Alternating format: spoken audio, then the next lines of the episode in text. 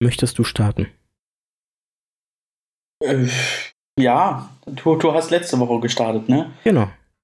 Dann äh, begrüße ich recht herzlich alle Hörerinnen und Hörer unseres Podcastes Kotzen und Motzen, der übrigens auch mittlerweile auf Instagram ist, zu dieser neuen Folge 35. Ähm, nunmehr, hat mir Sebastian gerade gesagt. So sieht's aus. Ein herzliches Willkommen. Äh, Sebastian ist mit mir äh, vor Ort. Wir nehmen heute einen knackigen, ähm, einen knackigen Zweier-Podcast auf, aber äh, ich hoffe, er wird trotzdem inhaltlich euch munden. Hallo Sebastian, wie geht's dir?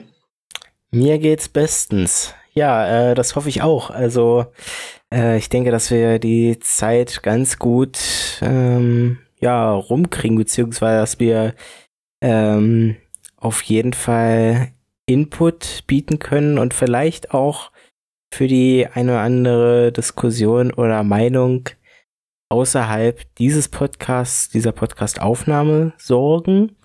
Also jetzt, ich gebe jetzt, ich, ich, jetzt, ich sag, machst, du, jetzt machst du schon äh, Hoffnungen ich, in den ich sag mal, es gibt bestimmt, es, genau, es gibt bestimmt ein Thema, ähm, wo ihr auch euch gerne beteiligen könnt und eure Meinung äh, über Instagram uns zukommen lassen könnt. Genau.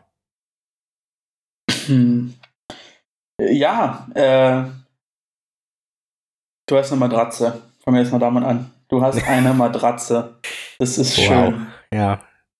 Das letzte Mal, das letzte Mal klingelte äh, der Paketbote, jetzt kam eine Matratze. Also irgendwie, jetzt kam der Matratzenbote. Genau, also während der Aufnahmen ist immer so, hm, jetzt, jetzt, das ist, ist immer zeitlich etwas schwer. Man muss ja auch sagen, zu deinem Vorort, äh, wir sind natürlich jeder an seinem eigenen Ort. Also weiterhin ist es natürlich so, dass wir ähm, weiterhin zu Hause aufnehmen. Podcast Distancing. Genau, und die Zeiten, wo wir uns vielleicht mal wieder zusammentreffen und einen gemeinsamen Podcast irgendwo aufnehmen, äh, kommen bestimmt, aber. Ja, wir haben uns ja, wir haben uns das ja wirklich vorgenommen, einmal im Monat. Wir haben es genau einmal gemacht, und zwar bei der ersten Aufnahme, bei der genau. Pilotfolge. Das, Seitdem äh, war mir zu bequem. ja, aber man muss dazu auch sagen, aber dass das erstens auch so geklappt hat. Ich möchte jetzt nicht sagen, dass es deswegen jetzt immer so bleibt. Also wir werden sicherlich, wie gesagt, ein, zwei Folgen äh, noch haben, die wir so vor Ort aufnehmen. Ähm, das möchte ich auf keinen Fall ausschließen. Aber da muss man natürlich dazu sehen, dass wir jetzt einfach seit viereinhalb Monaten ungefähr äh, auch gar nicht die Möglichkeit haben, zusammen aufzunehmen. Von daher. Rein ähm, rechtlich, rein rechtlich schon, zumindest in Berlin. In Brandenburg dann vermutlich auch.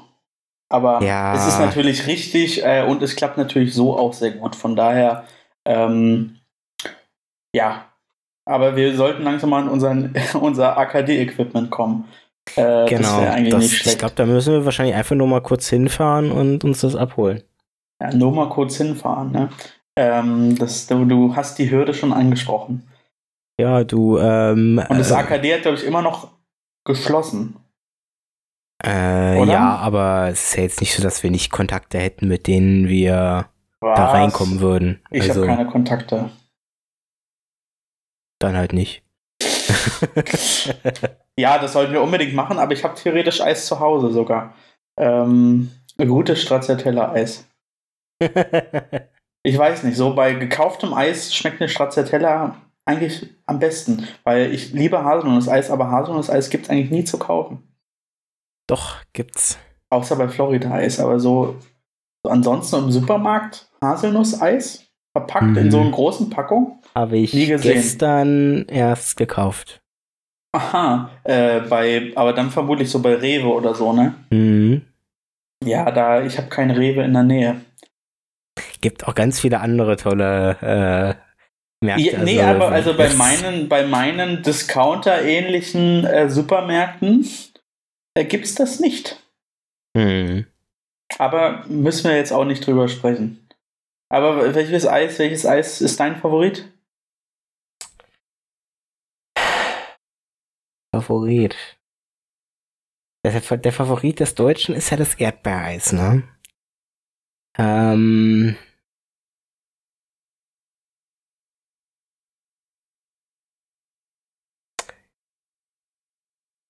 Wird, weiß nicht, ob ich mich, also was auf immer, was eigentlich immer ziemlich lecker ist, ist Pistazieneis. Aber ich wusste, dass du das sagst. Ob ich das in Massen essen könnte, weiß ich nicht. Also wenn es um, yo, ich hau mir jetzt einen Liter Eis äh, rein, dann äh, würde Pistazieneis auf jeden Fall rausfallen. Okay.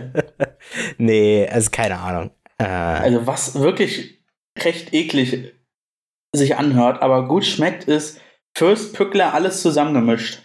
Das kann ich Van ja, Vanille, Vanille, Schokolade, Erdbeer so zusammen. Ja. Schmeckt eigentlich danach nichts mehr, aber ist, wenn du es gut durchrührst, wenn du es gut durchrührst, ist eine echt coole, auch eine echt coole äh, Konsistenz.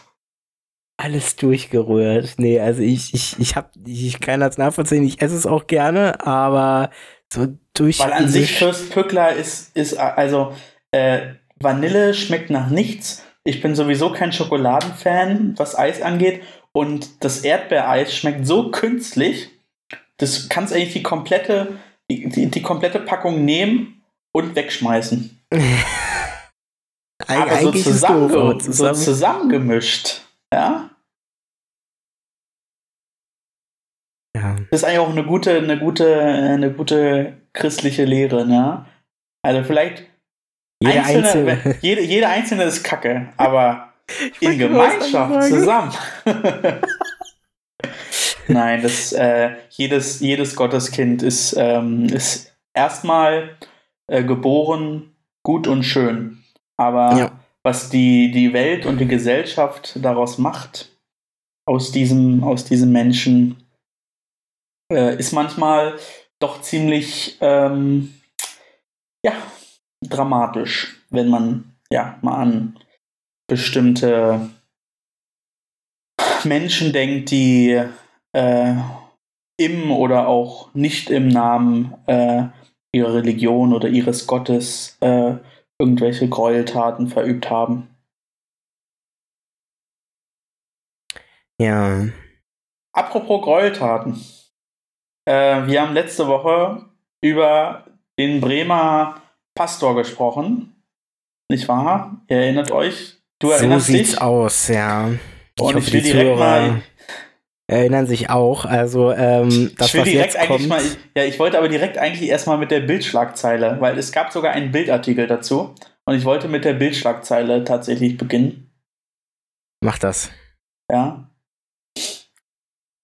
LGBT Protest in Bremen.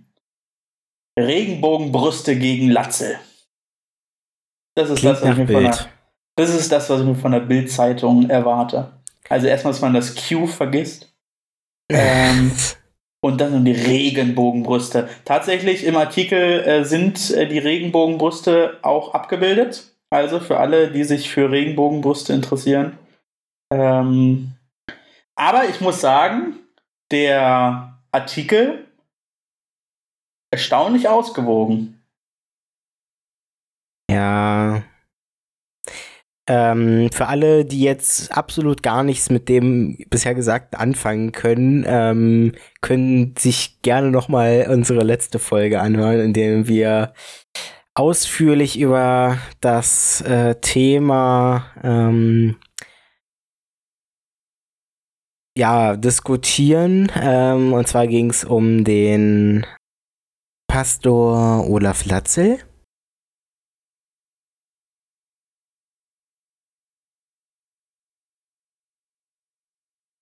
Wie lange er noch Pastor bleibt, ist äh, wahrscheinlich nur noch eine Sache von ähm, Wochen oder Monaten. Ähm, die ja, Sache ist nämlich, dass er sich sehr ja entgegen der Meinung äh, oder der allgemeinen Meinung der evangelischen Kirche. Er hat sich ähm, homophob geäußert, so, Punkt. Ja. Und das also mehrfach. Also, das, ja.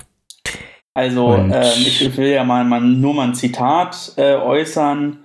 Äh, er hat unter anderem gesagt, überall, Zitat, überall laufen diese Verbrecher rum vom Christopher Street Day.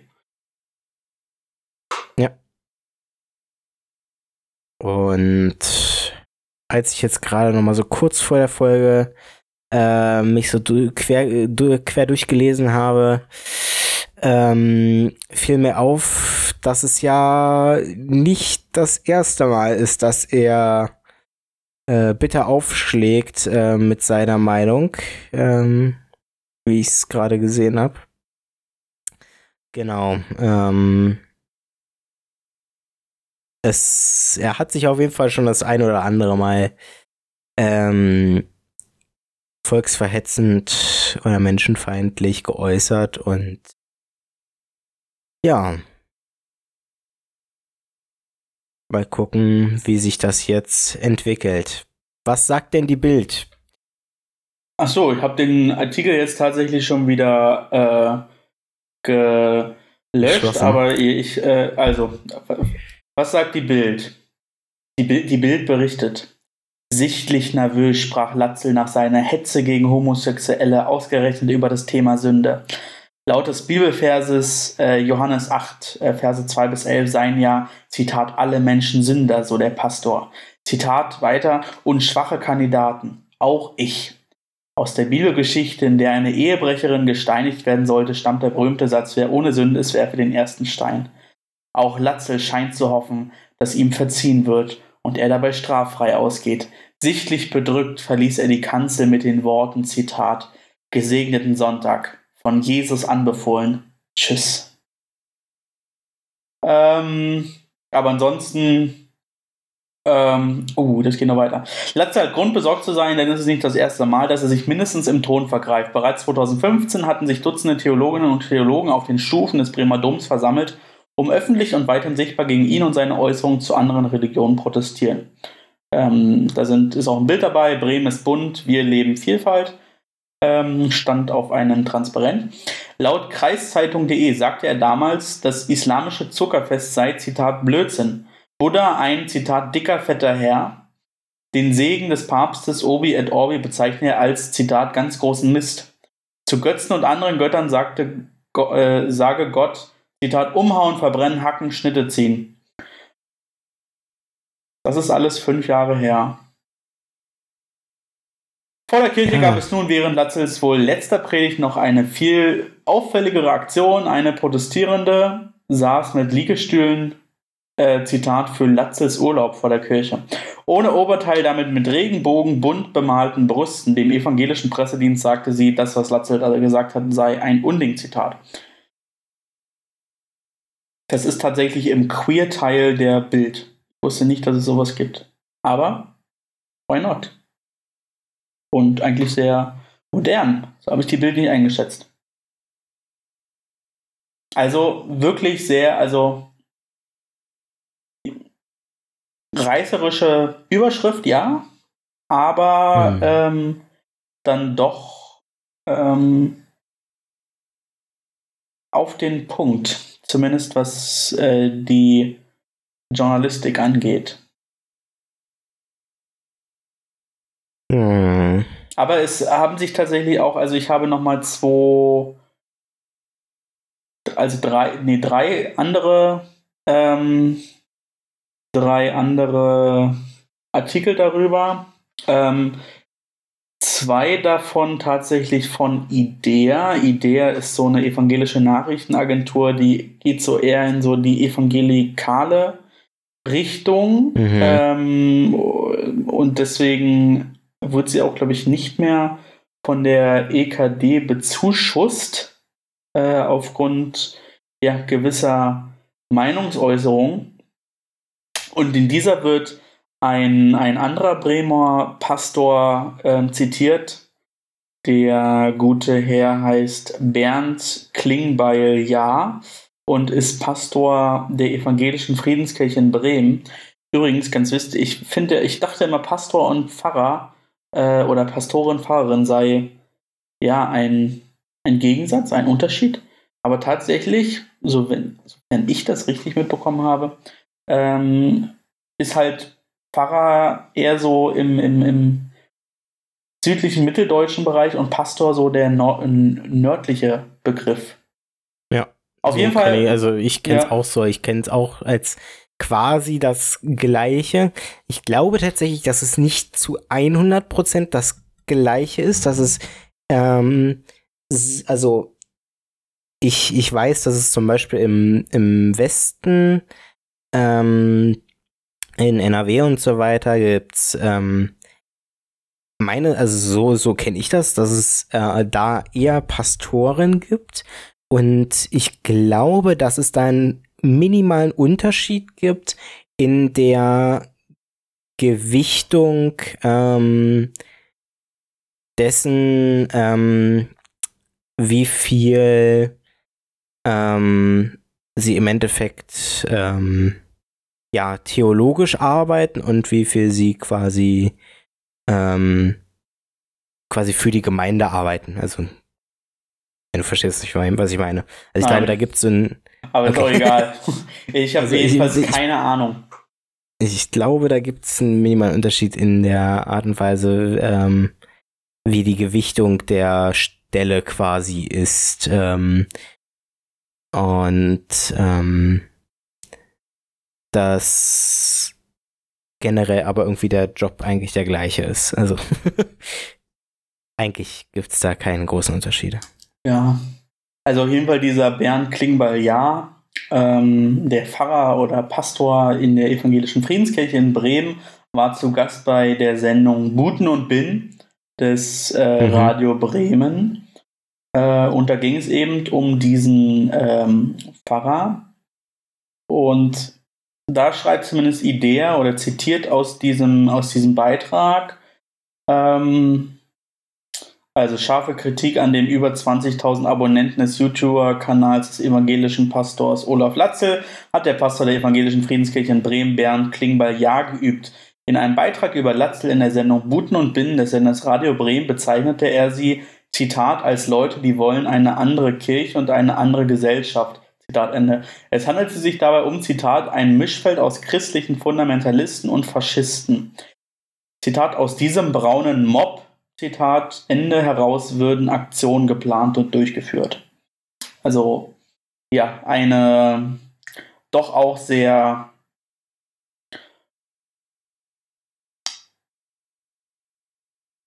ich würde es jetzt mal überspitzt, äh, überspitzt, ähm, überspitzte Meinung, beziehungsweise eine überspitzte, kontroverse, kontroverse Statement ähm, dazu Hm. sagen.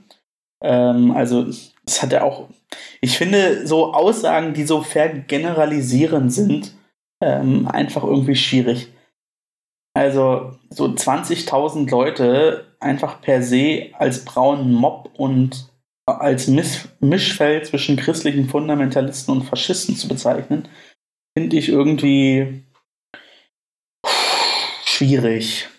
Ähm, der, der, der Hintergrund äh, wird aber grundsätzlich ähm, nicht wegzudiskutieren sein. Oder wie siehst du das? Ähnlich wie du. Also ich habe keine Ahnung, ich kenne den, ich kenne den äh, Pastor nicht, ich kenne seine Äußerungen nicht so wirklich, von daher ist es eigentlich schwierig, darüber insgesamt zu urteilen, weil wir nur die unterschiedlichen, Hm. äh, die unterschiedlichen Pressestatements lesen. Aber so wie sich die äh, Zitate lesen und äh, sich die insgesamte Situation gestaltet, finde ich tatsächlich äh, die Äußerungen von dem, von dem äh, Pfarrer, diese homophoben Äußerungen, einfach nur ekelhaft, aber zugleich finde ich es zumindest fragwürdig, äh, dann die andere Keule rauszuholen.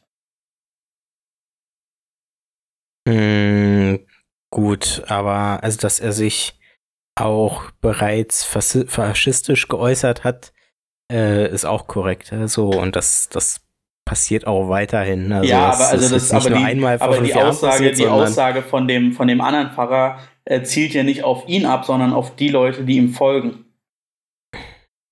Also, das ist ja die gleiche, die gleiche Gut. Geschichte wie bei der AfD. Äh, Bernd Björn Höcke ist ein, ist ein Faschist. So, Ähm, die, die AfD hat zu großen Teilen ähm, rechtsextreme Forderungen, aber man kann rein formal nicht jeden Wähler und jede Wählerin der AfD Faschisten nennen. Das finde ich schon. Also, ähm, ne, also ähm, klar, man, da, man darf eigentlich nie verallgemeinern. Das ist klar. Ähm, erstmal alle Leute unter einen Pranger zu stellen und sagen, hey, das, ähm, äh, ihr seid alle gleich, nur weil ihr diese eine, äh, dieses eine gleiche Merkmal habt, ähm, ist grundsätzlich erstmal nicht so ganz richtig. Da gehe ich dir recht. Eben. Und darum, darum geht es mir, dass es ein großes Problem ist und die Leute sich, egal aus welchen Motiven sie die Partei wählen, äh, für die Demokratie und für ein weltoffenes Miteinander diskreditieren, das will ich gar nicht in Abrede stellen. Ähm, Aber ähm, also wir sehen, also jetzt all, eigentlich sowohl als auch ein Beispiel von der AfD und bei Olaf Latze ist es eben so, ähm, die Leute, die jeweils eine der Parteien verfolgen, ähm, mögen ja jetzt ähm, nicht alle gleich ähm, rechtsext rechtsextrem und ähm, religionsfeindlich und äh, menschenfeindlich sein. Aber ähm, da die Forderungen von sowohl auf Latze als auch jetzt der AfD ja sehr in eine Richtung äh, gehen und sehr gezielt und immer wieder auftretend sind, ähm, muss zumindest eine Toleranz bei den Leuten gegenüber ähm, dieser Einstellung da sein. Ähm, das heißt nicht, dass die Leute äh, entsprechend rechtsextrem oder so sein müssen, aber sie müssen zumindest dem sehr tolerant gegenüber sein, sonst ähm, würden sie diese Personen oder jetzt die Partei nicht verfolgen. Ja, ja, de definitiv, definitiv. Ähm, also ich, ich weiß nicht, dass ähm, wir sind inhaltlicher ähm, total beieinander ähm, und ich will auch gar nicht irgendwie ähm, die, die Haltung äh, und die politischen Positionen der AfD relativieren und ich will auch diesen äh, Olaf Latzel, homophoben Pastor, die Homophobie nicht absprechen. Ähm, ich glaube nur, dass wir in, in der letzten Zeit gesehen haben, äh, was so ähm, generalisierende Aussagen auch mit der Gegenseite machen. Ähm, und dass wir insgesamt aufpassen müssen, dass wir nicht in Tonus kommen, wo es nur noch die gegen wir sind und wir gegen die äh, und ein, nur noch mit Zuspitzungen und mit Vergeneralisierungen arbeiten.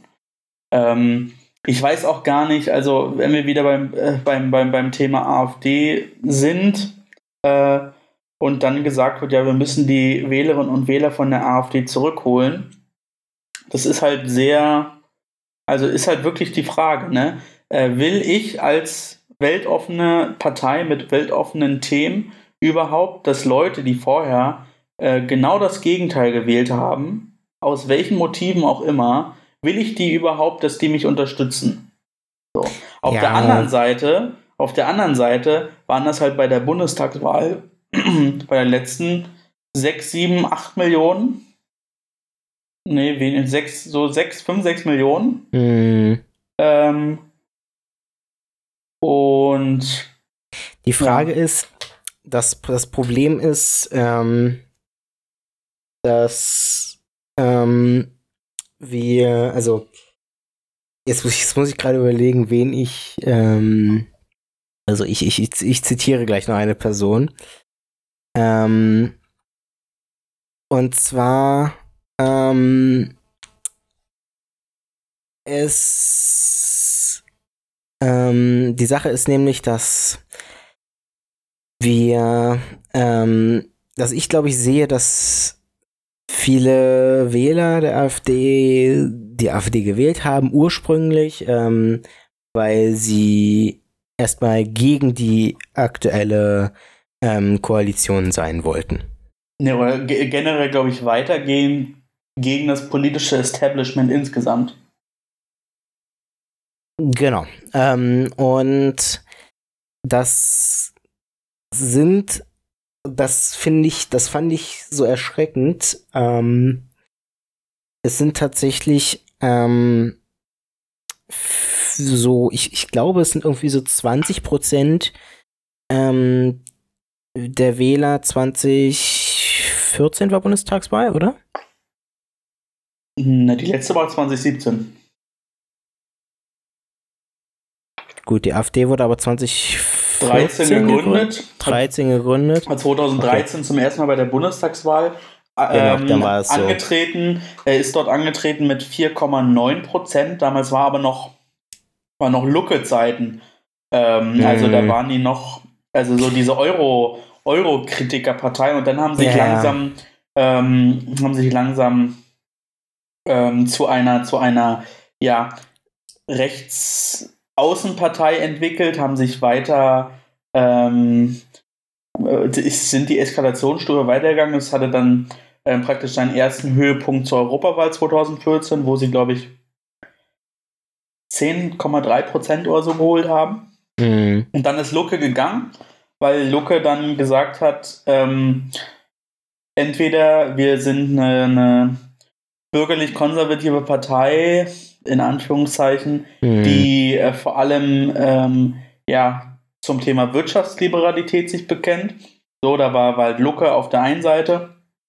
Oder aber dieser Gauland, ähm, Gauland-Petri-Flügel, die halt stärker in so eine ähm, Werte konservative ähm, Rechtsaußenposition gehen wollten.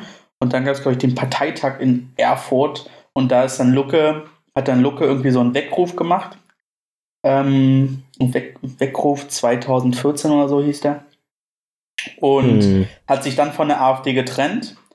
Und die AfD hat sich praktisch ähm, weiter nach ähm, rechts etabliert, hat praktisch diese, diese Wirtschaftsthemen in den Hintergrund gerückt und ist stärker eben ähm, ja, gegen, gegen ähm, Islam und gegen, ähm, gegen insgesamt ähm, ja, Migration und, und dann kam 2015 natürlich auch das Geflüchteten-Thema hinzu. Ähm, ja. Dann, dann ähm, aufgestanden. Äh, ja, so, das war so ein bisschen die, die Entstehungsgeschichte der AfD. Genau, also äh, meines Wissens war es so, dass, ähm, deswegen, deswegen musste ich gerade sehr nochmal hinterfragen, 2014 kam mir auch komisch vor. Ähm, 2013 waren, glaube ich, 20 Prozent der Wähler, wenn ich es richtig im Kopf habe, ähm, zuvor Nicht-Wähler. Und irgendwie 4, 5 Prozent haben vorher NPD, glaube ich, gewählt. Ähm, eine Partei, die heutzutage im Endeffekt fast vergessen ist. Also ich glaube, die NPD ist deutschlandweit irgendwie noch in drei äh, Landkreisen mit über 5%, also in drei Wahlkreisen, in Land, Landkreisen über, drei, über 5% vertreten oder so. Also es ist nicht viel. Ähm, und ähm, das ist eine Sache, ähm, die natürlich auch irgendwie ein bisschen komisch ist, wenn man merkt, dass eine zuvor sehr deutlich ähm, rechtspopulistische Partei jetzt abgelöst wird durch eine äh, andere ähm, Partei und plötzlich hat diese neue Partei eben so viel mehr Wähler. Und ähm, deswegen jetzt auch das Zitat, was ich einbringen wollte, beziehungsweise die, ähm, ja, die Bezeichnung ähm, jetzt mal aus einem ganz anderen ähm, Spektrum tatsächlich ähm, vom 36C3, dem ähm, der ähm, ja, Tagung des Chaos Computer Clubs ähm, hm. im Dezember 2019 ähm, bei einem Vortrag äh, von David Kriesel, ähm, der sagte, dass äh, für ihn ist das ähm, letzte Jahrzehnt ähm, verbunden mit dem Aufstieg der Empörten. Mhm. Und ich glaube, das trifft ziemlich genau. Ja. Ähm, also es, es geht nicht unbedingt darum, ähm, sich ähm, irgendwie stark zu einer ähm, Meinung hinzuziehen, oder es geht vielen Leuten nicht darum, sich zu stark zu einer Meinung hinzuziehen, was äh, Einwanderung und ähm, alles weitere äh, betrifft, sondern es geht erstmal sich da darum, sich ähm, darüber aufzuregen, was so passiert. Ähm, und ähm, viele der Leute ergreifen aber nicht mehr Initiative, als dass sie eine Partei wählen, die äh, erstmal in Anführungszeichen anti ist.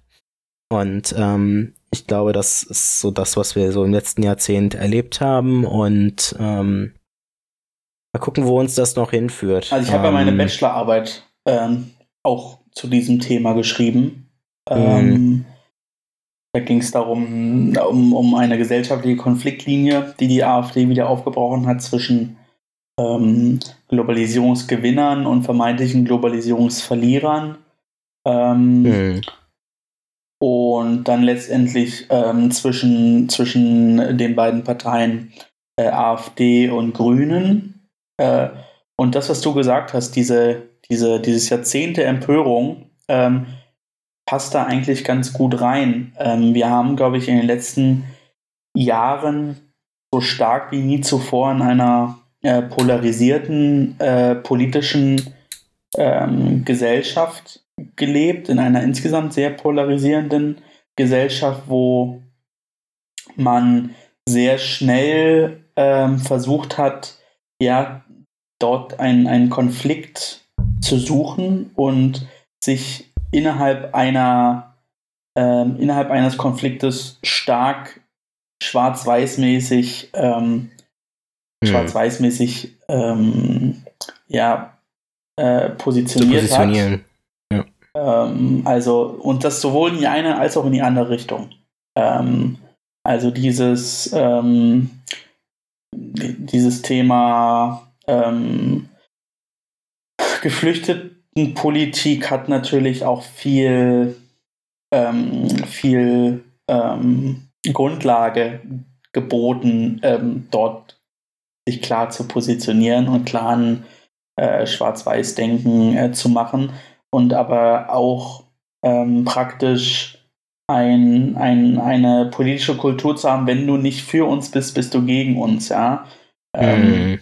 Also beispielsweise jetzt diese ganze Obergrenzen-Thematik, die es irgendwie mal gab, äh, 2017, glaube ich, war das ja, ähm, mhm. vor der Bundestagswahl. Ähm, geht jetzt gar nicht um den politischen Inhalt und ob so eine Obergrenze gut oder schlecht und machbar oder unmachbar ist. Ähm, aber grundsätzlich ähm, war, war ja die Diskussion, ging es darum, ähm, auf der einen Seite die AfD, die sagt, Flüchtlinge sind irgendwie alles Verble äh, Verbrecher und haben das haben sie auch, also haben manche gesagt, aber auch nicht alle. Äh, aber wir wollen, dass Deutschland keine Flüchtlinge und keine Geflüchteten aufnimmt. So. Ja. Auf der anderen Seite dann ähm, wir äh, sagen herzlich willkommen zu äh, jedem und jeder, der oder die kommt. Und wir versuchen ähm, alles Menschenmögliche zu tun, um die Menschen, die vor Flucht, äh, äh, die vor Krieg ähm, und äh, Vertreibung äh, flüchten, äh, aufzunehmen und für die ein menschenwürdiges äh, Leben hier in, in Deutschland und in Westeuropa zu schaffen ähm, und zu ermöglichen. So. Ähm, und da ausnahmslos, ausnahmslos alle so, das ist so schwarz-weiß. Ja. Und dann gab es halt äh, Stimmen, die gesagt haben, ja, wir wollen Leute aufnehmen, ähm, aber wir können es gibt scheinbar irgendwie eine Kapazität an ähm, Leuten, die wir aufnehmen können und darüber hinaus schaffen wir es nicht, weil, keine Ahnung, nicht genügend Geld oder nicht genügend Unterbringungsmöglichkeiten oder nicht die Nichtmöglichkeit, die Leute so zu integrieren, dass ähm, sie was von der Bundesrepublik Deutschland haben und wir was von denen haben, so. Und die Position mm. wurde halt sowohl vom äh, dem einen Spektrum als auch vom anderen Spektrum diskreditiert. So, weil die, die AfD-Position und die Anti-Flüchtlingsposition hatte gesagt, ja, ihr müsst euch schon entscheiden. Entweder ja. ihr sagt, äh, ihr steht dazu, dass ihr eigentlich keine Geflüchteten in Deutschland haben wollt. Ähm, oder die andere äh, Sache, also ähm, entweder wir äh, heißen alle Geflüchteten herzlich willkommen und bieten Schutzraum. Äh, oder aber wir haben eigentlich gar keine Kapazität dafür und nur weil ihr zeigt, dass wir eigentlich, äh, weil ihr eine Grenze einführen wollt, seid ihr eigentlich auch gegen äh, Geflüchtete und die Aufnahme Geflüchtete per se. So, und das war irgendwie diese Polarisierung, die sich mittlerweile ähm, nicht mehr so stark wie im Jahr 2016 oder 2017, aber immer noch vorhanden. Mhm. Und ich glaube, das ist äh, tatsächlich ein Problem, äh, weil wir, also weil es natürlich eine ganz schwierige Diskussionsgrundlage ist ähm, in bestimmten Bereichen, ähm, wenn du Grauzonen nicht mehr zulässt. Ja. Wie sind wir jetzt darauf gekommen? Gute Frage. Über Latzel. Über die Bild natürlich ähm, mal wieder. Genau. Ähm, ja, aber ähm, ich weiß nicht, wollen wir zum Thema Latzel noch was sagen? Gibt es da noch was, was du essentiell noch herausstellen willst? Nee, nee, eigentlich nicht. Dann haben wir eigentlich sogar fast den perfekten Übergang zu einem weiteren Thema, das du uns mitgebracht hast. Wieder ein kontroverses zwar, Thema. Äh, und zwar ähm, haben wir ja gerade über äh, ja, Einstellungen der AfD gesprochen und dann haben wir eben auf der anderen Seite des politischen Spektrums ähm, die Linken unter anderem, die eine sehr ähm, zielgerichtete Haltung haben zu einem weiteren großen Thema, zu, zu einem Thema, was sie selbst äh, sehr viel und oft aufgreifen und ähm, auch sich so als, ja, also neben den Grünen in dieser, auf dieser Seite sehr stark äh, argumentieren. Ähm, und zwar geht's um die Rüstung, um die Bundeswehr in Deutschland, ähm, wo ich glaube, keiner wirklich eine also klar, die AfD sagt auch, ja, wir brauchen mehr Rüstung, wir brauchen mehr Verteidigung. Ähm, aber ich glaube, keiner hat so ein starkes, lautes Wort, sage ich mal, ähm, wie die Linken dort auf äh, in diesem in diesem Bereich, die ganz klar sagen, hey, wir wollen ähm, die Verteidigung, äh, die Rüstung in Deutschland so schnell wie möglich abbauen. Und ähm, ja, das wird jetzt erstmal unser Thema sein, wahrscheinlich so für die nächsten paar Minuten. Ja, wobei es mir tatsächlich gar nicht um, um, um Rüstungspolitik oder das Verteidigungspolitik per se geht, sondern eher um, um äh, ja, so den, den, den, den christlichen Blick darauf. Ganz lustig, ich erinnere mich gerade, äh, wir waren mal beim ähm, Neuköllner Bundestagsabgeordneten zu Besuch als evangelische Jugend. Ähm, mhm. Und der war zu dem Zeitpunkt ähm, im Verteidigungsausschuss, ist ja glaube ich immer noch. Äh, mhm. Und da auch stellvertretender verteidigungspolitischer Sprecher, glaube ich, der SPD-Fraktion. Ähm, also ist in der SPD. Und da war auch, wir haben uns dann als Vorstand Gedanken gemacht, okay, was kann man so einem Politiker fragen, wenn wir da mit zehn Leuten zu ihm in den Bundestag kommen. Und da war eben mein, mein Vorstandskollege, schöne Grüße an Jens an dieser Stelle, ähm, hat halt als relativ erste Frage in, in unserer Vorbesprechung genannt, ja, wir sollten ihm auf jeden Fall fragen, äh, wie er als äh, Christ denn verantworten kann, ähm, sich als verteidigungspolitischer Sprecher für die Bundeswehr einzusetzen und für die Bundeswehr zu argumentieren.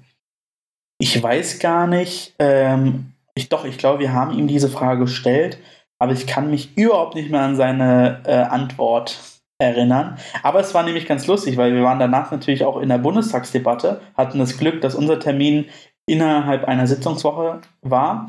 Und da ging es Leider waren wir eine Stunde zu früh dran, weil in der nächsten Stunde wäre es um den äh, Verteidigungsetat und den Etat des Bundesministeriums für Verteidigung gegangen. Und waren aber in der ähm, Plenardebatte über, die, äh, über den Haushalt des Bundesministeriums äh, für ähm, Entwicklungszusammenarbeit. Ähm, ich weiß gar nicht, wie ist denn der offizielle Titel? Ah, ich habe nicht Politikwissenschaften studiert, das ähm, sagen wir nicht. Ähm, Gerd Müller ist auf jeden Fall der Bundesminister dafür. Äh, und, und das war auch ganz spannend, weil es irgendwie zu dem Thema gepasst hat. Auf jeden Fall würde ich gerne äh, mit dir diskutieren darüber äh, oder mich austauschen. Ich weiß nicht, ob es eine Diskussion wird, ähm, wie das Thema äh, Kirche, christlicher Glauben und ähm, Militär, Schrägstrich, ähm, Verteidigung und Bundeswehr zusammenpasst.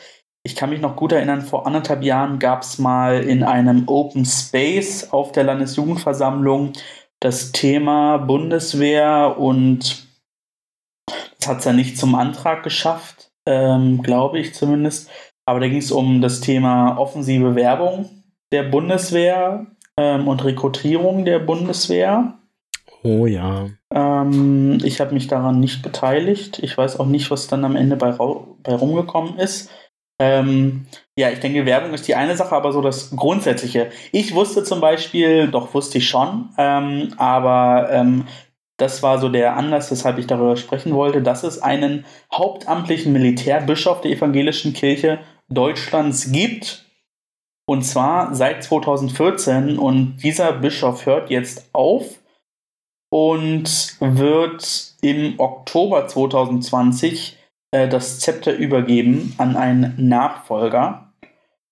Und ähm, ja, das äh, finde ich irgendwie ganz spannend, äh, weil der jetzige Amtsinhaber sich äh, vor drei, vier Wochen auch zum Thema äh, allgemeine Dienstpflicht und Wiedereinführung der ähm, Wiedereinführung der Wehrpflicht ausgesprochen hat. Mhm. Und das finde ich schon eine, eine ähm, ja, spannende Aussage von einem äh, Militärbischof. Ich habe da auch gleich mal ein Zitat äh, oder einen Artikel auch mitgebracht, wie er das so ein bisschen zumindest begründet. Ich hab, bin da nicht ganz tief ähm, eingestiegen in das Thema. Ähm, weil ich nämlich jetzt auch erstmal dir die Möglichkeit geben wollte, deine Sicht der Dinge dort zu äußern. Mm. Also, und, also klar ist, wir können dieses Thema nur sehr oberflächlich äh, besprechen, äh, weil ich glaube, da könnte man eine Woche drüber nachdenken und käme dann selbst für sich alleine in einem Abwägen für und wieder. Ähm, also so geht es mir zumindest nicht zu einer klaren Einschätzung. Hm. Soll ich vielleicht erstmal generell meinen, ähm, meine Meinung zur ähm, zum der, derartigen, äh, derzeitigen Konzept der Bundeswehr teilen? Ja. Ähm, also ich ähm, finde es gut, dass wir vor, ähm, glaube mittlerweile äh, zwölf oder 14 Jahren, glaube es dürften mittlerweile 14 Jahre sein, die wir keine Wehrpflicht mehr haben. Ich glaube 2006 müsste es gewesen sein. Ähm, das finde ich auf jeden Fall ein Schritt in die richtige Richtung ähm, zu sagen, dass ähm, Leute erstmal, die damit absolut nichts am Hut haben, damit nichts am Hut haben wollen, die sich äh, damit nicht identifizieren können, damit auch nicht in Kontakt treten wollen, äh, das nicht machen müssen. Ähm, weil, ich meine, zuvor gab es ja auch massig Leute, die es geschafft haben, sich irgendwie aus ähm, ja, aber, dem aber Wehrdienst musste, zu entziehen. Man ja, musste man ja, glaube ich, nie. Also man konnte sich ja immer entscheiden, man konnte ja immer Zivildienst machen. Das ist korrekt, aber selbst, äh, man, man, selbst die Option muss man ja jetzt nicht mehr. Man kann sich ja komplett dem entziehen und sagen, hey, ich habe da keine Lust drauf. Und ähm, ich Na, man glaube, wird ja auch dass, gar nicht erst gefragt. Genau. Ähm, zeitgleich gibt's aber weiterhin, ähm, das gab es zumindest bei mir in der Schule, ähm, ja, Öffentlichkeitsveranstaltungen der Bundeswehr ähm, die dann meines Wissens einmal jährlich irgendwie in die Schule kommen und sagen, hey, das und das äh, gibt's bei uns, was könnt ihr bei uns machen und ähm, ja, ähm, finde ich an sich auch nicht schlecht, sage ich mal. Also ich finde es in Ordnung, dass man sagt, hey, hier, ähm, ihr müsst es nicht mehr machen, aber damit damit einfach mal einen Einblick gibt, ähm, dass ähm, bieten wir euch und das äh, sind eure ja, Zuständigkeiten sein, sage ich mal. Ähm, Finde ich auch wiederum nicht allzu schlecht, das so zu regeln. Ähm, und man sieht ja eindeutig einen Trend, dass ähm, wirklich nicht mehr viele Leute zur Bundeswehr gehen heutzutage äh, sich dagegen entscheiden. Ich glaube, bei mir in, aus der Jahrgangsstufe hat sich keiner dafür entschieden, direkt nach der Schule ähm, zur Bundeswehr zu gehen. Ähm, und wenn wir das einfach mal vergleichen zu vor 20 Jahren oder so, da äh, wäre wahrscheinlich über ein Drittel zur Bundeswehr gegangen. Ähm, also sehen wir ja da schon auf jeden Fall einen Trend, ähm, dass ähm, einfach die Kapazitäten an Personal irgendwann nicht mehr ähm, da sein werden, um ähm, ja, die Bundeswehr in der derzeitigen Größe, sage ich mal, ähm, aufrecht zu erhalten. Ähm, und ich denke, dass es grundsätzlich eine Bundeswehr braucht, ähm, dass wir grundsätzlich erstmal eine, ja, ähm, eine militärische Kraft haben, sage ich mal. Aber ähm, in der Größe, in der wir sie haben, äh, finde ich auch, dass sie aktuell einfach zu groß ist. Das ist zumindest meine Meinung dazu und ich glaube, ähm, dass wir zwar in den letzten Jahren viele ähm, politische ja, Äußerungen, äh, Bewegungen auf der Welt gesehen haben, die sicherlich sehr heikel waren, wo man gesagt hätte, oh, jetzt äh, könnte es kritisch werden. Aber ich denke, dass wir im Allgemeinen in den letzten Jahrzehnten wirklich gelernt haben und also weltweit auch gesehen, gesellschaftlich, und dass man, glaube ich, es schafft, zukünftig auch ohne Krieg auszukommen. Ähm, und Meinungen auch ohne Militär klar machen zu können. Ähm, und deswegen denke ich, dass wir so ein bisschen auf dem richtigen Weg sind, aber dass das sicherlich noch einigem an Arbeit bedarf. Was jetzt ähm, so, sagen wir mal, Kirche in Verbindung ähm, mit der Bundeswehr angeht, ähm, ist, finde ich, so eine Sache. Ähm, ich finde es gut, dass es in der Kirche genauso ähm, ja, in der in der Bundeswehr genauso ähm, kirchliche Züge gibt, sage ich mal. Ähm, vor allem ja im Bereich der Seelsorge ähm, weiß ich, dass die Kirche da relativ aktiv ist. Ähm, und ich glaube auch, dass das was ist, was ähm, sicher dringend gebraucht wird in diesem Bereich.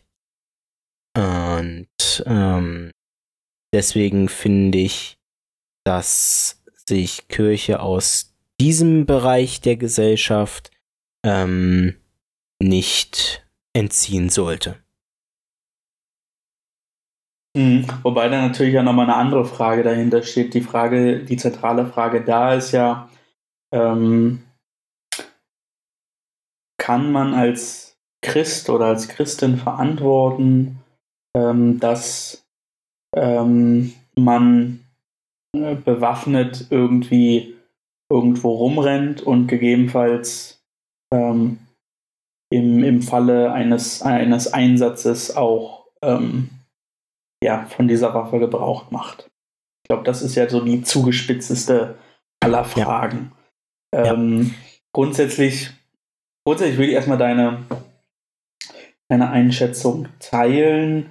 Ich glaube, dass äh, die ähm, Bundeswehr auch mit den rechtlichen Grundlagen, die wir haben, als klare Verteidigungsarmee, äh, die vom Bundestag letztendlich ähm, ja, ähm, politisch in den, in den und vor allem auch mit, mit äh, überparteilicher Mehrheit in, in Einsätze geschickt wird und das auch noch im Rahmen von UN oder NATO-Verteidigungsmissionen äh, ähm, erstmal eine, glaube ich, insgesamt politisch, auch friedenspolitisch äh, wichtige, wichtige Sache ist. Ich glaube, wir haben in den letzten Jahrzehnten äh, gesehen, dass ähm, es immer wieder auch ja, politische Situationen gibt, wo es gut ist, dass wir als westliche Staaten,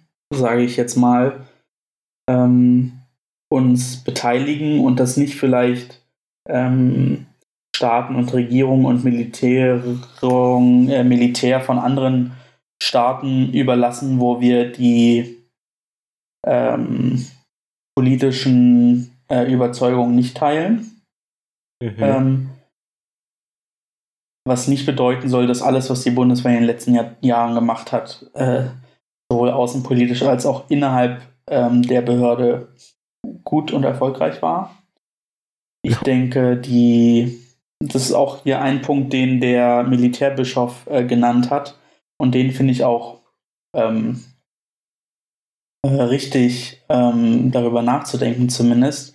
Ähm, die Abschaffung der Wehrpflicht hat mit Sicherheit dazu geführt, dass ähm, bestimmte Leute ähm, sich, die zwar ohnehin in der Bundeswehr wären, aber jetzt nochmal ein größeren, größeres Gehör haben und einen größeren Einfluss, ähm, einfach weil es zu einer Milieuverengung gekommen ist.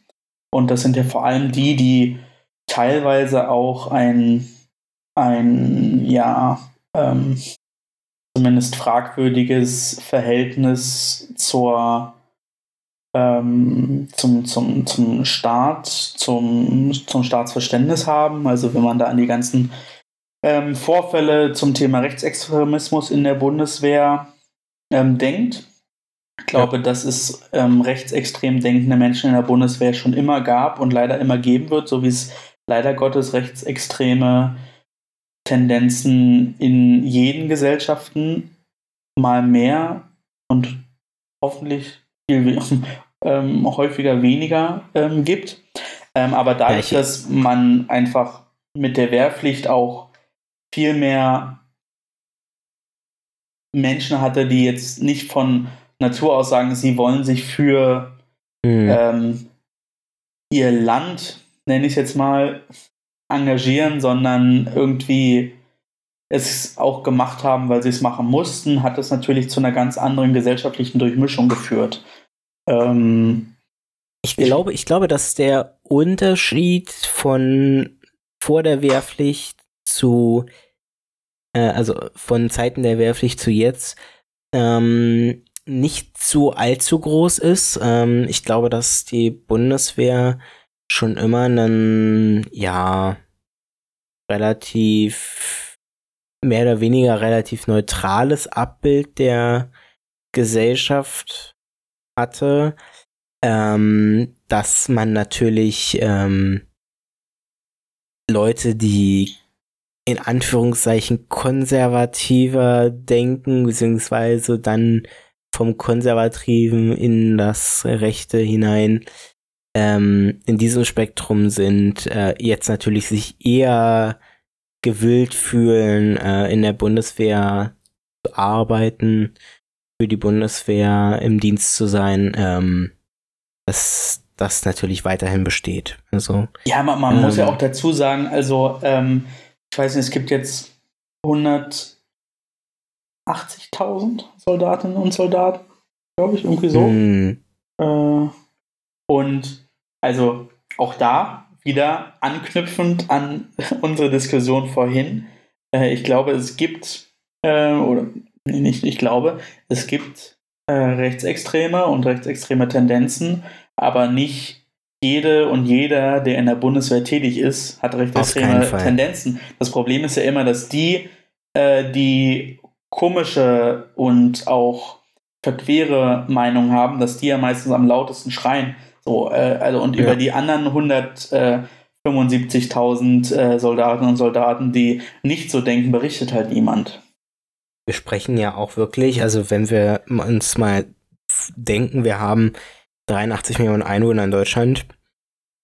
Da sind einfach 180.000, ein bisschen mehr als 2% der Bevölkerung in Deutschland. Das ist gar nicht so schlecht. Ja, das also heißt, 100, da ist 175.000 äh, Berufssoldaten plus 8.500 Euro Wehrdienstleistende. 8.500 Euro? 8.500 Wehrdienstleistende. Ähm, ja, also wir, äh, wir sprechen da von einem sag ich mal, schon ähm, großen Teil der Bevölkerung, wenn man sich so, ähm, ja, ähm, es ist ja im Endeffekt öffentlicher Dienst, oder? Ja. Also wenn man sich den öffentlichen Dienst anguckt, dann ist das natürlich ein großer Teil auch davon. Also ähm, und wir und sehen muss man ja auch, ähm, es sind ja in der Bundeswehr ähm, nicht nur Soldaten irgendwo im Außeneinsatz, sondern ähm, meistens ist es ein großer Teil der Soldaten eben in Deutschland stationiert und die sind ähm, 4000, genau. 4000 Soldaten sind im Ausland in der 2019 genau. gewesen. Und ähm, dann sprechen wir eben vom Großteil, der hier in Deutschland ist.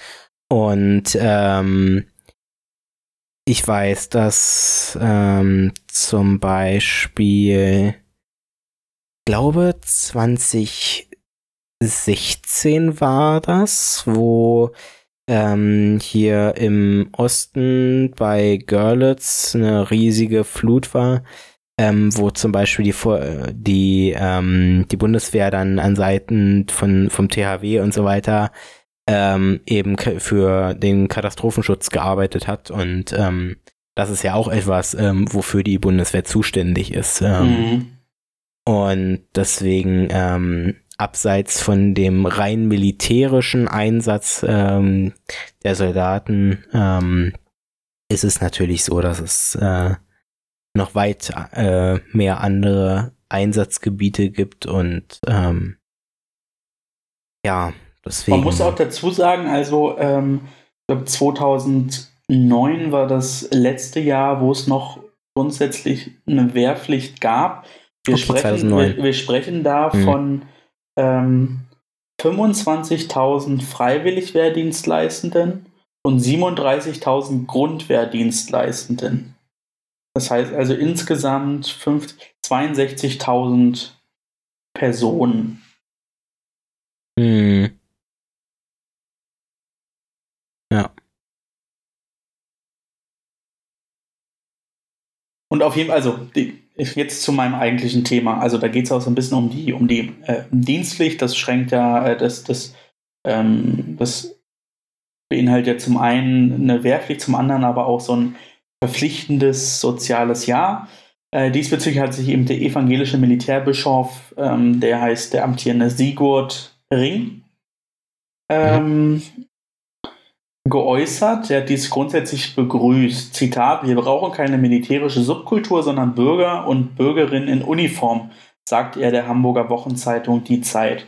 Er wünsche sich, dass eine neue Dienstpflicht gleichberechtigt auch für Frauen gilt. Ring zufolge ist es egal, ob dieser Dienst äh, Zitat, bei den Streitkräften, beim Roten Kreuz oder bei der Diakonie geleistet wird. Zugleich kritisierte er die Absetzung von Högels Amtsvorgänger Hans-Peter Bartels, der einen Zitra äh, äh, hervorragenden Job gemacht hat. Okay, das ist jetzt eher uninteressant für uns. Die Abschaffung der Wehrpflicht durch den früheren Verteidigungsminister sei ein Fehler gewesen, fügte Ring hinzu. Zitat. Dadurch bekommen wir eine Milieuverengung in der Bundeswehr. Dies widerspreche der Grundidee, Zitat, dass unsere Armee nicht Staat im Staate ist, sondern aus der Mitte der Gesellschaft kommen soll. Ja, also da, ja, die, die Einstellung kann ich auch nachvollziehen, ehrlich gesagt. Man auch, also ich kann auch nachvollziehen, wenn man sagt, hey, das ähm, gibt eben auch negative Teile dabei. Ähm, aber für mich für mich persönlich überwiegt es halt, dass man, ähm, dass die Leute sich dem komplett entziehen dürfen. Ähm, natürlich ähm, also bin ich halt, auch ganz halt auf seiner, ich bin ja. da ganz auf seiner Seite, dass äh, man sagen kann, ähm, hey, äh, im Wehrdienst, ich kann mich auch ähm, bei der Diakonie ähm, beteiligen. So. Ähm, also ich bin Aber auch total, ich bin da sehr zwiegespalten. Auf der einen Seite finde ich, also sehe ich absolut die Vorteile von so einem verpflichteten sozialen Jahr, egal ob es in der Bundeswehr ist oder äh, in der Pflegeeinrichtung, bei mhm. der Diakonie, äh, beim Roten Kreuz. Weil ich glaube, so ein Jahr nach der Schule rauszukommen, ähm, ins, ins, ins Leben zu gehen ähm, und, und bestimmte auch, äh, auch soziale Berufe kennenzulernen, äh, steigert, glaube ich, die Attraktivität dieser Berufe und steigert auch, ähm, glaube ich, die Attraktivität, wenn junge Menschen sich überlegen, was sie später mal machen sollen. Auf ähm, der anderen Seite sehe ich, seh ich für mich, ähm, ich habe kein soziales Jahr gemacht. Ich bin direkt aus der Uni, bin auch nicht unzufrieden damit gewesen und hm. kann total nachvollziehen, dass man sagt, wir ähm, sind praktisch ein ein freies Land und jeder kann selbst äh, nach der Schulpflicht entscheiden, was er mit seinem Leben macht. Da, da argumentieren ja immer die Leute, naja, aber der Staat hat ganz viel für dich gemacht. So, jetzt kannst mhm. du auch mal ein, ein Jahr ähm, dich in den Dienst des Staates stellen und wenn du vorher eine Schulpflicht hast, dann kannst du auch noch ein Jahr Sozialpflicht als Art Praktikum machen. So, das ist ja so dann die, die, das Gegenargument ich komme am Ende zu keiner, zu keiner Entscheidung. Wie der gute Christian Lindner sagte zum Thema Doppelspitze bei der FDP, könnt ihr gerne machen, aber nach mir. Ähm, ähm, also komm, ich, ich, ich, ich weiß nicht, was am Ende, ähm, welches Argument überwiegt. Ähm, ich glaube, also grundsätzlich ist eine gute Idee. Für mich persönlich ist das halt so eine Sache. Also, ähm, mir ging's nach der Schule genauso. Das heißt, ich bin nach dem Gymnasium, nach dem Abitur, bin ich dann ähm, eben nicht studieren gegangen, weil ich gesagt habe, hey, ich möchte jetzt nicht noch weiter ähm, in Anführungszeichen die Schulbank drücken, sondern ähm, ich möchte halt auch arbeiten und was leisten und nicht nur noch weiter Stoff in mich rein ähm, ja drücken. Ähm, aber ähm, für mich war dann eben ganz schnell die Entscheidung da, zu sagen, hey, ich mache kein freiwilliges soziales Jahr, sondern ich mache ähm, ich mache eine Ausbildung und für mich war eben dieser soziale Ausgleich in Anführungszeichen ähm, die Kirche, ähm, dass ich mich eben weiter aktiv in der Kirche beteiligt habe, hat mir glaube ich ganz viel gegeben und für mich kam dann das freiwillige soziale Jahr nicht mehr so wirklich in Frage. Mhm. Ähm, ich kenne allerdings auch viele Leute, die gesagt haben, hey, ich mache äh, ein freiwilliges soziales Jahr. Und ähm, das sind aber vielleicht, also ich habe halt, ein, sag ich mal, ein großes Spektrum bei mir in der Jahresstufe gehabt. Ähm, wir waren zum Ende hin, glaube ich, 120 Personen und ähm, da sind vielleicht 10% ins FSJ gegangen. 60%, sage ich mal, sind studieren gegangen. 10% sind ins Ausland gegangen und die anderen 20% haben eine Ausbildung angefangen. Mhm. So. Und ähm, da sieht man eben, dass äh, im Endeffekt nur diese Leute aus dem, die ins Ausland gegangen sind und die ein freiwilliges soziales Jahr gemacht haben, eben was ganz anderes gemacht haben, sage ich mal, zu dem jetzt mittlerweile ja schon fast üblichen. Ähm, also entweder Ausbildung oder Studium. Und ähm, da, also tatsächlich ähm, habe ich aber das Gefühl, dass sich viele, also dass wir aktuell mehr Leute denn je haben, ähm, die, sie, die eine Ausbildung ähm, zum oder zur MFA machen. Ähm, Was ist MFA? Medizinischer Fachangestellter oder medizinische Fachangestellte ähm, was ja die Grundausbildung ist für Pflege, Krankenschwester, wie auch immer.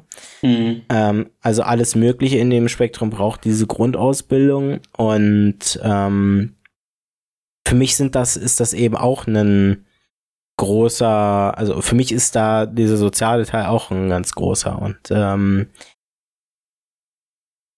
ich also das ist so mein Gefühl, dass das jetzt mehr sind als vorher. Und ähm, ich kenne auch ähm, einige Leute, die jetzt ähm, sich dafür entschieden haben, ähm, tatsächlich ähm, Ausbildung wie eine Ausbildung zum ähm, was hatten, ich hatte, ich hatte ganz verschiedene Leute, ähm, die dann jetzt, mir fallen jetzt gar keine speziellen Leute ein. Doch, mir fallen zwei Leute ein.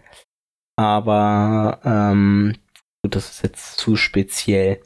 Aber ja. ähm, ich, ich, ich, ich nehme mir fallen tatsächlich noch so ein, zwei Leute ein, die ähm, auch so in die soziale Richtung gegangen sind. Ähm, und ähm, ja. Also ich glaube, dass die Leute, die dieses Soziale wirklich ähm, fest brauchen, ähm, also was heißt das Soziale, das, also die, die Beschäftigung im Sozialen, sage ich mal, ähm, hm. die haben sich auch entsprechend orientiert. Und die Leute, die gesagt haben, hey, ähm, mir reicht das Soziale im Endeffekt, dass ich mich ähm, ähm, mit meiner Familie und Freunden betätige und ähm, das äh, ist mir genug ähm, die Leute haben halt eben einen anderen Weg eingeschlagen. Und ähm,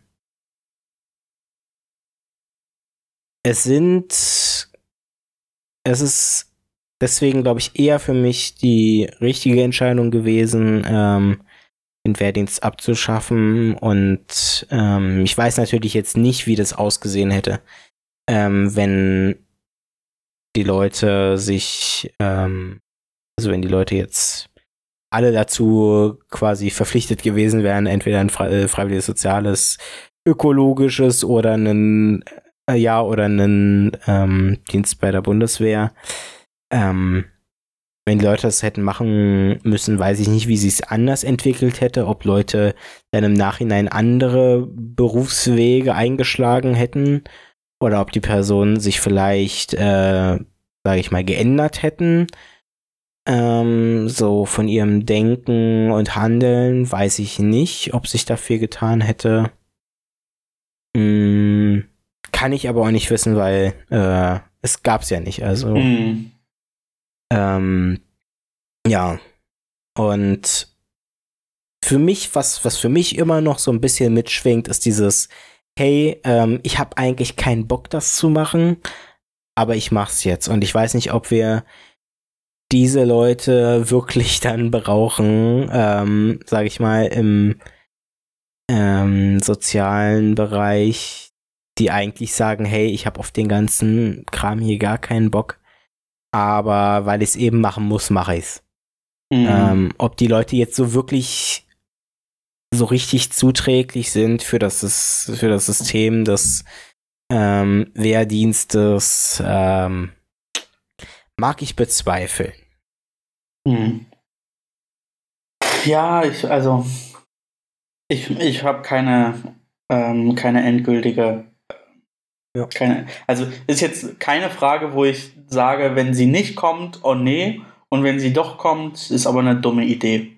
Also ich verstehe wirklich beide Argumentationen ähm, und finde halt wichtig, dass es keine, aber so war es ja nie, zumindest in den letzten Jahren nicht, dass man verpflichtet wird, ähm, zur Bundeswehr zu gehen. So, um nochmal den, den Kreis zu schließen. Wir sind jetzt gar nicht auf die Frage äh, eingegangen, wie viel ähm, Christsein und Bundeswehr zusammenpasst. Ähm, darum ging es mir auch so ein bisschen. Heute ist die Abschweiferfolge. So sollten wir die vielleicht auch nennen. Die Abschweiferfolge. Ähm,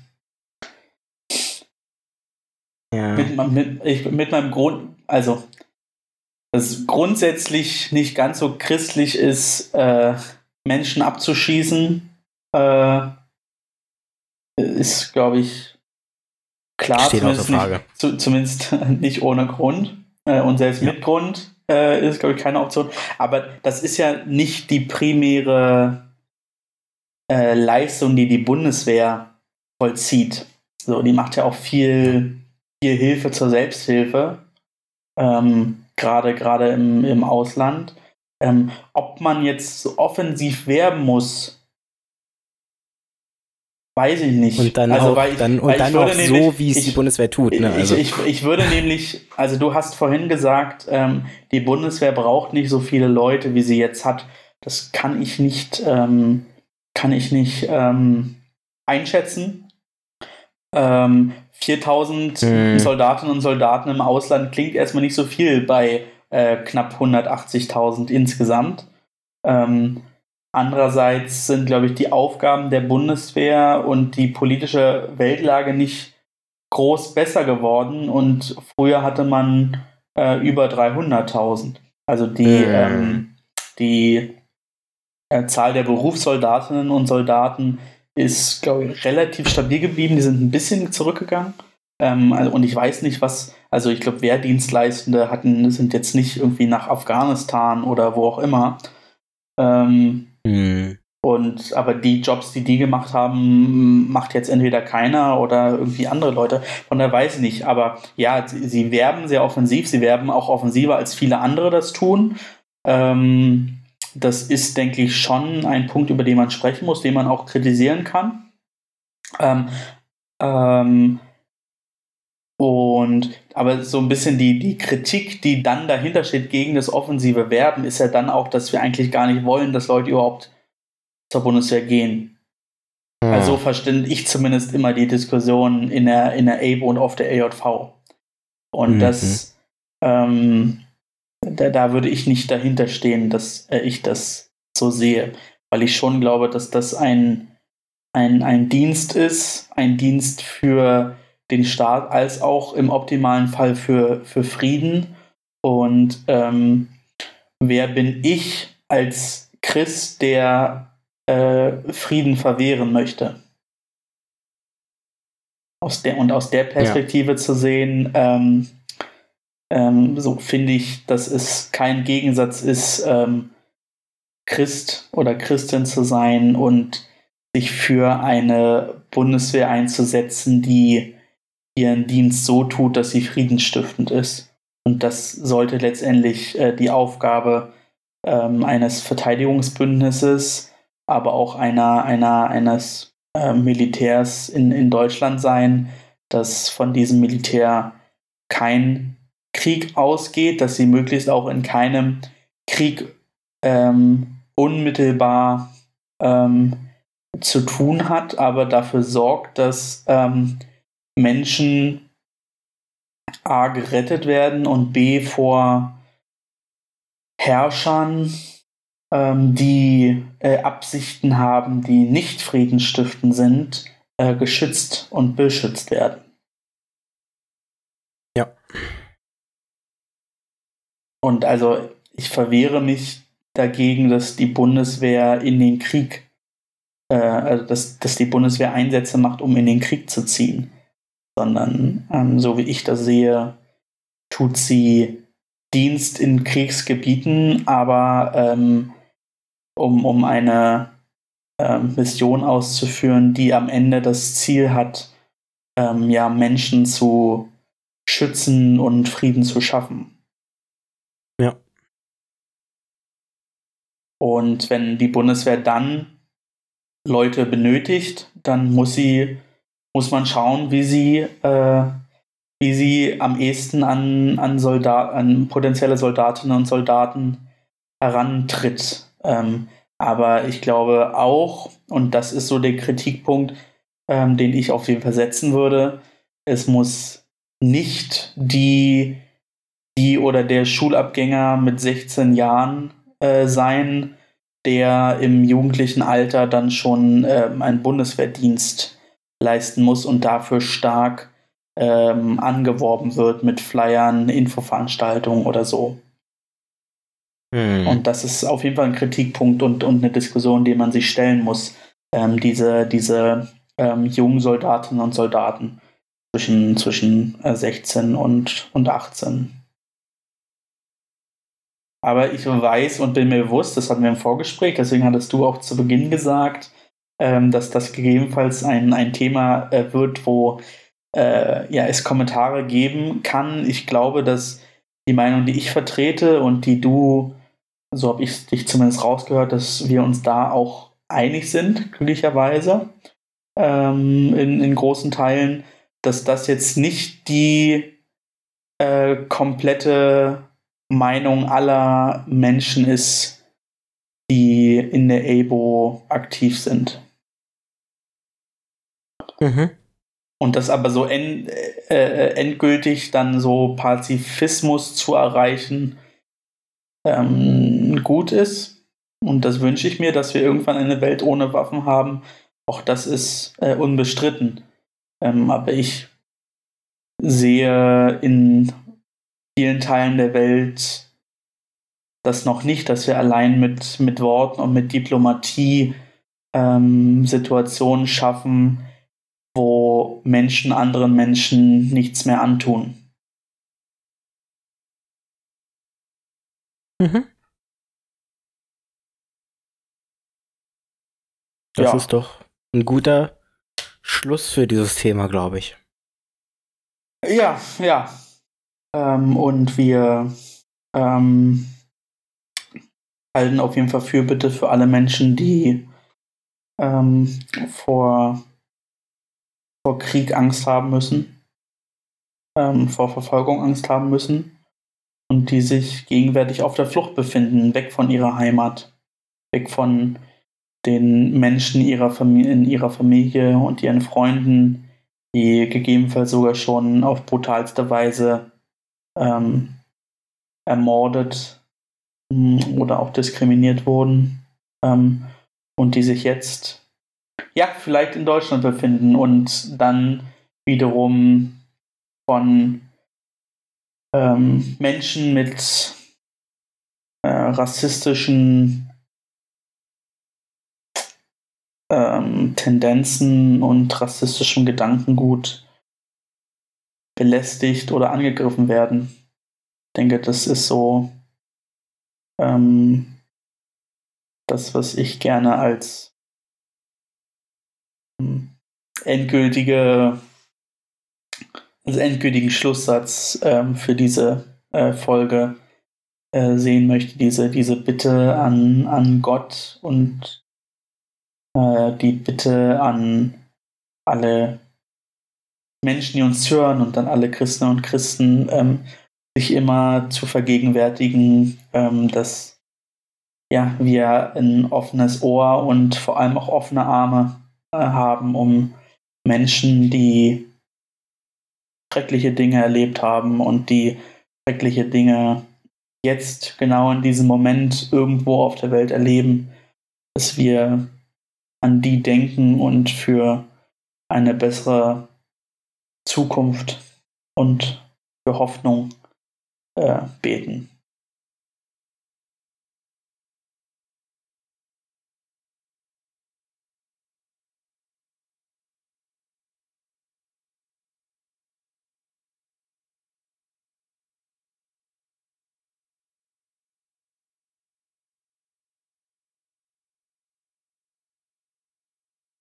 Amen.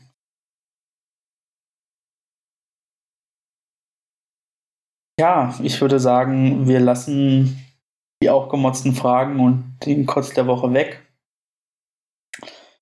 Schon ganz schön Progress gemacht und ganz viel tiefsinnig über große politische Fragen gesprochen. Das war ähm, Auf jeden ja, Fall. sehr außergewöhnlich, aber hat mir gefallen und ich hoffe, dass wir mit unserer Meinung ähm, nicht, nicht anecken, sondern ähm, ja, angeregt haben zum, zum Nachdenken.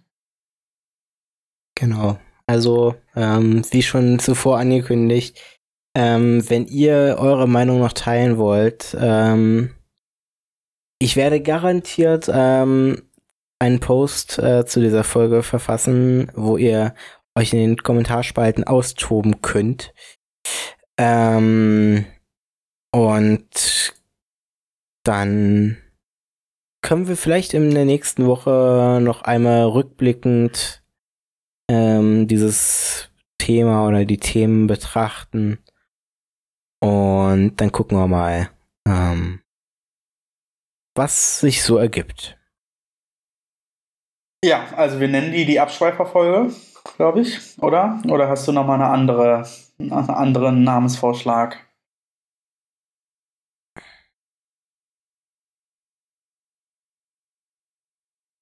Wir können es auch einfach unter das ganz große Thema Bundeswehr und Kirche geht das stellen. Ja, aber wir haben ja auch über viele andere Sachen gesprochen. Das stimmt. Nee, Dann, dann lass uns beim Abschweifen bleiben. die Abschweifer. ähm, Genau. Die Abschweifer nennen wir es, okay. Ähm, also, vielen Dank fürs Zuhören. Ich hoffe, es hat euch gefallen und ihr habt, ähm, ja, ähm, unseren Worten lauschen können und euch eure eigene Meinung entweder bilden können oder habt eine Meinung schon und ähm, habt vielleicht euch bestätigt gefühlt oder auch, ähm, ja, seid auf, auf andere Gedanken gekommen. Ähm, wir haben definitiv keinen Anspruch auf Vollständigkeit und noch weniger Anspruch auf ähm, ja, moralische Korrektheit. Ich glaube, auf, auf was wir uns einigen können, ist A, ähm, Hashtag Black Lives Matter, B, äh, Fuck Racism und ähm, C, wir sind gespannt, wie das mit der Dienstpflicht ausgeht. Ähm, kotzt mehr und motzt mehr. So, dann ist das auch äh, untergebracht und habt ein schönes Wochenende. Und wir hören uns bestimmt in diesem Sommer nochmals. Mal schauen, ob wir es nächste Woche hinkriegen mit einer Folge. Ganz, ganz, ganz bestimmt. Das äh, wäre doof, wenn wir das nicht schaffen. Kriegen wir hin. Also, bis dahin Tschö. und wir hören oh, sorry, du warst noch gar nicht fertig. Tschüss. Ciao.